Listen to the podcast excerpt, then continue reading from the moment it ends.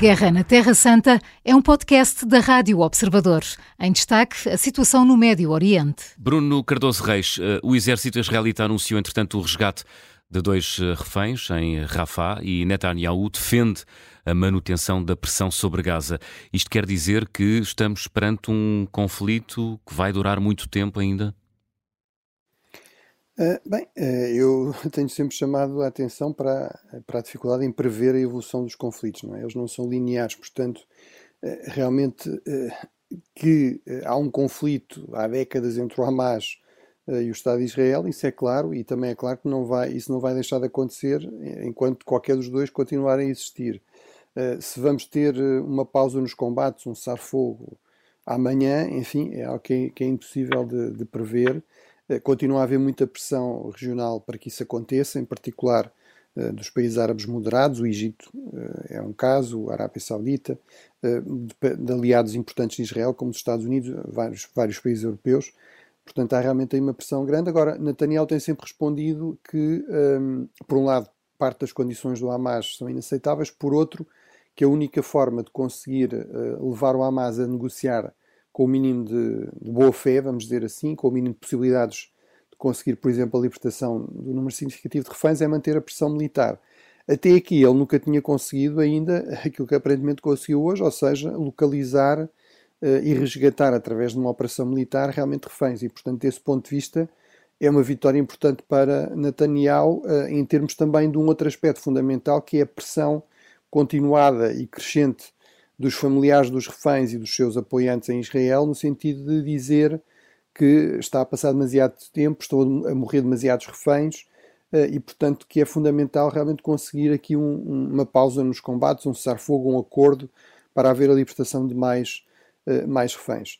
Há sempre a desconfiança também que Netanyahu nestas, enfim, nestas questões eh, está preocupado, enfim, com não apenas digamos, a, defesa de Israel, ou com a libertação de reféns, ou com a eliminação do Hamas e da, e da liderança do Hamas, que são os objetivos declarados, mas que também está a pensar na sua própria sobrevivência política uh, e realmente uh, para conseguir tentar atenuar uh, os enormes custos na, em termos da sua imagem que teve o ataque do 7 de outubro e, no fundo, esta ideia de que afinal a imagem que ele tinha construído de ser um duro que conseguia garantir a, a todo o custo eh, eventualmente às vezes com excesso, mas garantir a segurança de Israel, que isso afinal não era realmente assim. Para conseguir, eh, no fundo, lavar um pouco essa mancha na sua imagem, ele, realmente Netanyahu precisa de grandes vitórias nesta, nesta guerra com a Hamas, que são, que são muito difíceis de alcançar, e também precisa de evitar o mais possível que o conflito chegue ao fim, pelo menos uh, que chegue ao fim sem haver a, perce a percepção de eh, de resultados positivos para Israel, não é? Porque aí o risco de rapidamente a sua carreira política chegar ao fim eh, é muito grande. Mas, mas portanto, em suma, realmente, eh, objetivamente, são, são boas notícias a libertação de reféns, não é? Obviamente, isso é completamente uh, ilegal à, à, luz das leis da guerra, ter, manter reféns, manter civis presos em condições péssimas, mas, sobretudo, eu diria que é uma, uma boa notícia para Netanyahu e para as Forças Armadas israelitas, que até aqui realmente não tinham mostrado ter nem as informações, nem a capacidade militar para, para levar a cabo este tipo de operação. Vamos ver se, se conseguem repetir isto, replicar isto, uhum. ou se é uma exceção que confirma a regra. Não é? José Filipe Pinto, sobre, esta, sobre este resgate dos dois reféns e sobre a, a necessidade já uh, defendida publicamente de, Netanyahu de, Netanyahu de uh, manter a pressão uh, sobre Gaza, isto vem dar um novo alento às forças israelitas para terminar de forma mais rápida este conflito ou antes pelo contrário, vem dar mais força para manter o conflito ativo mais tempo? Eu penso que vem pelo contrário, vem manter o conflito mais tempo. Porquê? O plano de Netanyahu, que está longe de ser credível e execuível como Biden pretendia, acabou de receber este bónus com a libertação dos dois reféns numa ação que temos de perceber que foi conjunta do Exército, dos Serviços de Segurança e da Unidade Especial de Polícia em Rafah. E esta libertação, a meu ver, serve, como o Bruno disse, para Netanyahu reclamar que lhe assiste razão na política que definiu e que passa libertar os, por libertar os reféns pela força e não através de negociações cujas concessões lhe são muito difíceis. No entanto, é ponto importante referirmos que este aparente sucesso pode vir a ter um custo demasiado elevado pois a deslocação de mais de um milhão de palestinianos, que estão muitos deles já deslocados em Rafah, pode levar a um conflito que ponha em causa o Tratado de Paz assinado entre 7 de setembro de 68 com o Egito, aquele que permitiu que em 82 o Sinai regressasse para as mãos do Egito. E, além disso, o Hamas não aceita continuar a negociar se a libertação de reféns, se Israel uh, continuar a atacar, portanto, Rafah. O que quer dizer que se a, a estratégia de Netanyahu, e eu acho que, como o Bruno, que Netanyahu está a lutar pela sua sobrevivência política.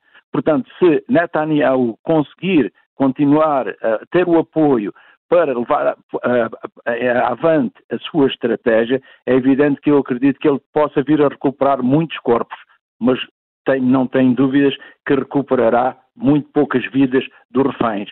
Portanto, este é um problema muito grave. O problema, a, a crise humanitária é enorme e, repare, a, a, questão, o Egito e o Qatar têm aparecido aqui como mediadores, têm se empenhado na resolução de um conflito porque percebem que esse conflito também lhes diz respeito, que é um conflito local, regional e global. E por isso mesmo eles percebem a, a, a perspectiva de poder uh, vir uh, o acordo de paz entre Israel e uh, o Egito a ser posto em causa é qualquer coisa de muito grave para toda a estabilidade naquela região. E repare, já percebemos que o Irão que apoia os Houthis, que apoia a Jihad Islâmica Palestiniana, que apoia o Hamas, que apoia o Hezbollah, o Irão, neste momento, já uh, está na mesa das negociações com a Arábia Saudita, qualquer coisa que há alguns anos seria impensável, na tentativa de encontrar uma solução para o conflito. Quando eles não são nunca da solução, uh, o Irão é sempre parte do problema. E esse é o grande problema que aqui temos. Temos uma situação em que dificilmente a verdade está a ser salvaguardada. E, evidentemente, Israel, que começou por ser atacado de uma forma que eu chamo terrorista, hum. acaba por ter também muitas responsabilidades na forma como está a, a, a, tratar o caso e como está a retaliar. A Guerra na Terra Santa é um podcast da Rádio Observador. Vai para o ar de segunda a sexta, depois do noticiário das nove e meia da manhã e tem nova edição depois da síntese das quatro e meia da tarde. Está sempre disponível em podcast. Eu sou a Maria João Simões.